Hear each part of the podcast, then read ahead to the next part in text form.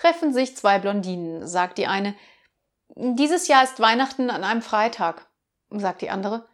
Na, hoffentlich nicht an einem 13.